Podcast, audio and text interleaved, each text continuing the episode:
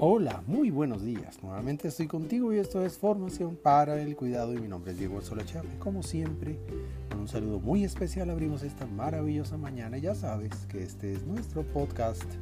Muy buenos días, cuidadores. Las IES y las OES.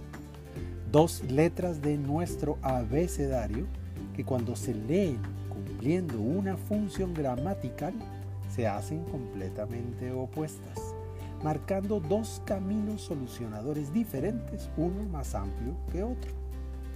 Vistas las IES y las OES en función asociativa o disyuntiva, la practicidad de su uso tiene otro alcance. La Y une, es asociativa, agrupa. Decimos yo quiero esto y aquello. En otro sentido la O separa, divide. Yo quiero esto o aquello.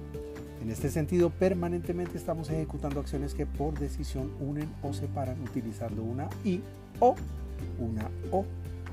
Cuidado, somos muy dados a tomar entonces decisiones excluyentes, estableciendo prioridades y dividiendo. Claro que puede ser más obvio y cómodo y hasta menos costoso. Es una manera curiosa en que el cerebro trabaja. Lo cierto es que permanentemente andamos descartando cosas y asumiendo otras, perdiendo oportunidades de asumirlo todo, ganando más terreno, aprendiendo más. Esto y lo otro. Un consejo. Si bien es apropiado tener claras las opciones de decisión, esto, aquello, lo otro, vale la pena que revises la posibilidad de cambiar la O excluyente por la I que agrega esto y aquello, esto y lo otro. ¿Por qué no miramos la oportunidad de estudiar derecho y gastronomía y no derecho o gastronomía? De ir a una ciudad A y a una ciudad B. Desde luego, siempre saldrá a nuestra mente inmediatamente el diablillo de es más difícil, es más costoso, es más complejo, tiene más trabajo.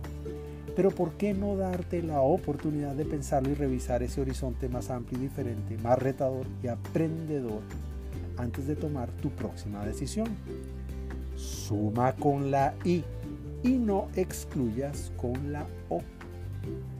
Por ahora me despido con un gran abrazo digital y que Dios te bendiga esta mañana.